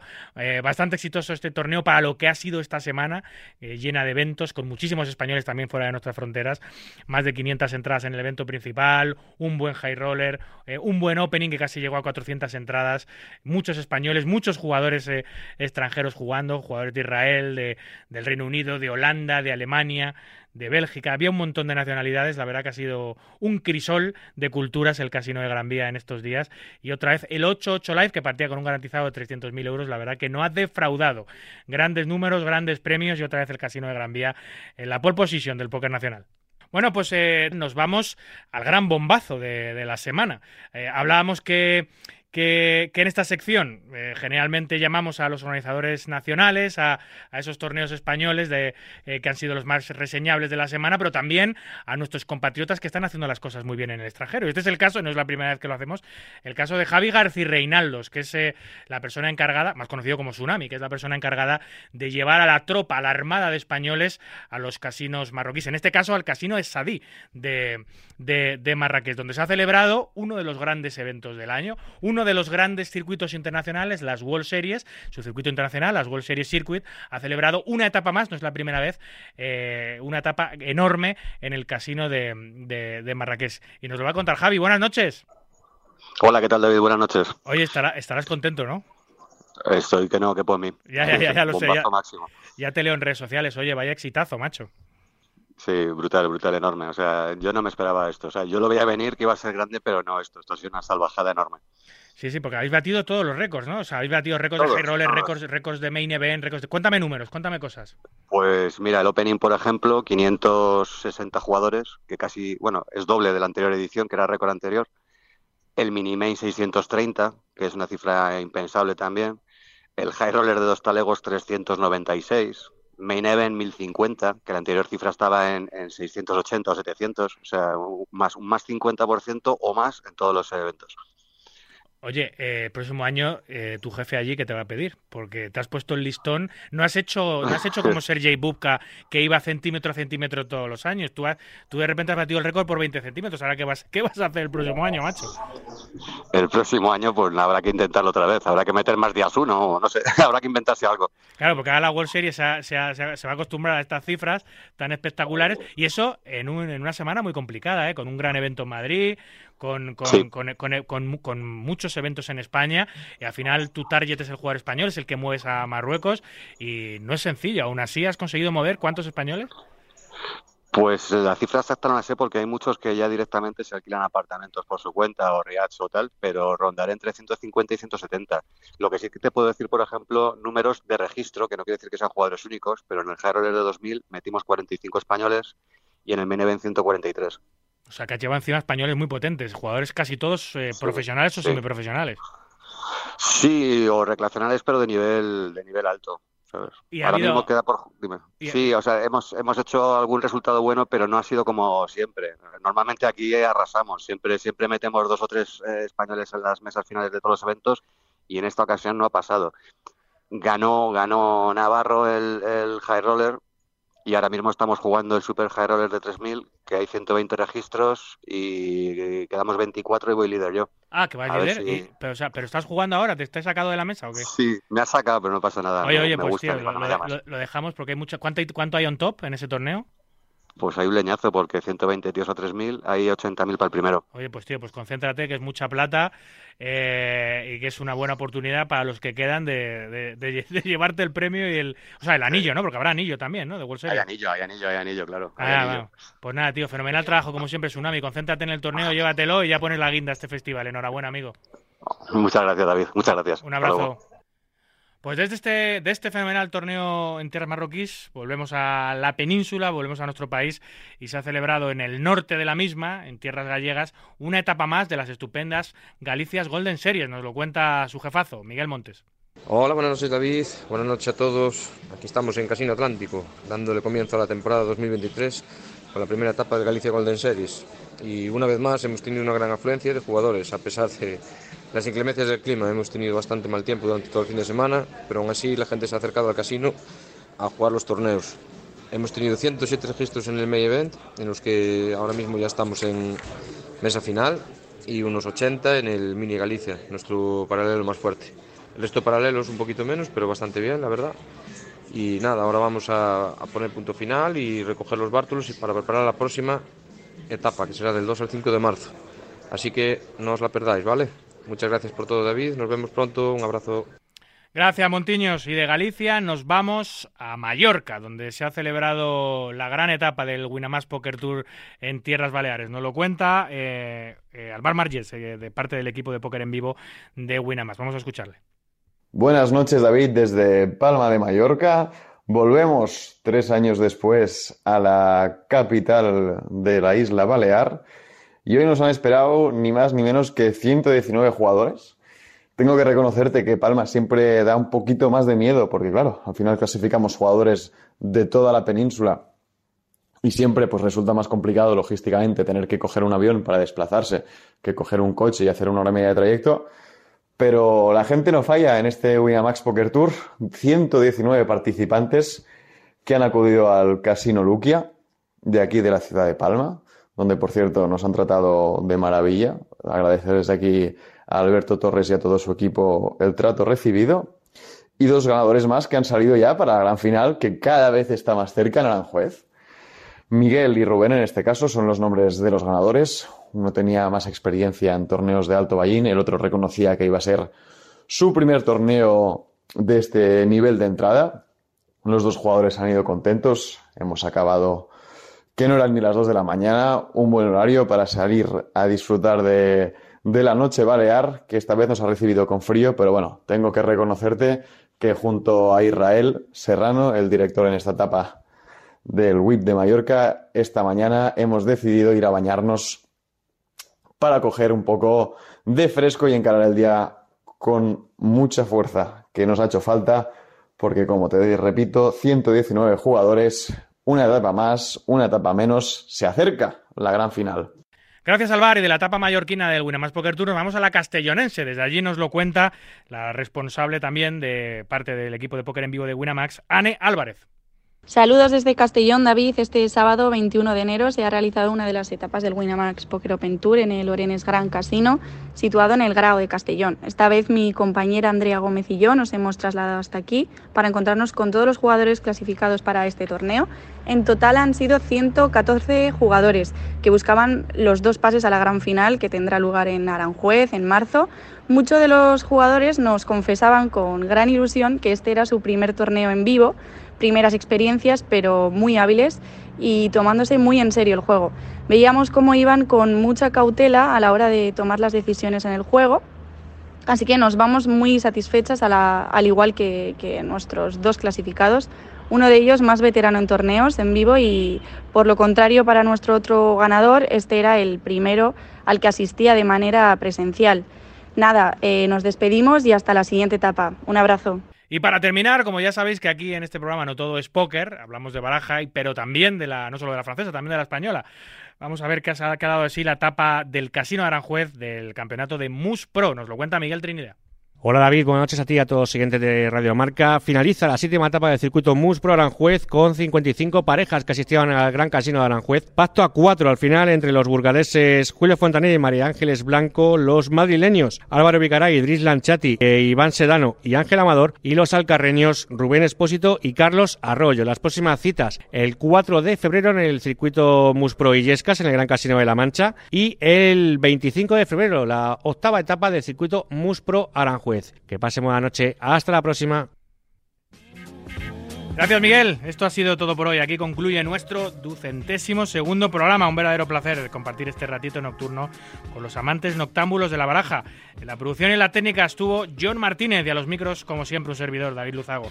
Recuerden, para jugar al póker online, no lo duden, jueguen en winamax.es, la plataforma número uno de eventos online de nuestro país. Cuídense mucho, cuiden de los suyos y continúen, por favor, respetando las indicaciones sanitarias. No a la guerra, a cualquiera de ellas y en cualquier lugar. Hasta el próximo domingo, amigos. Adiós.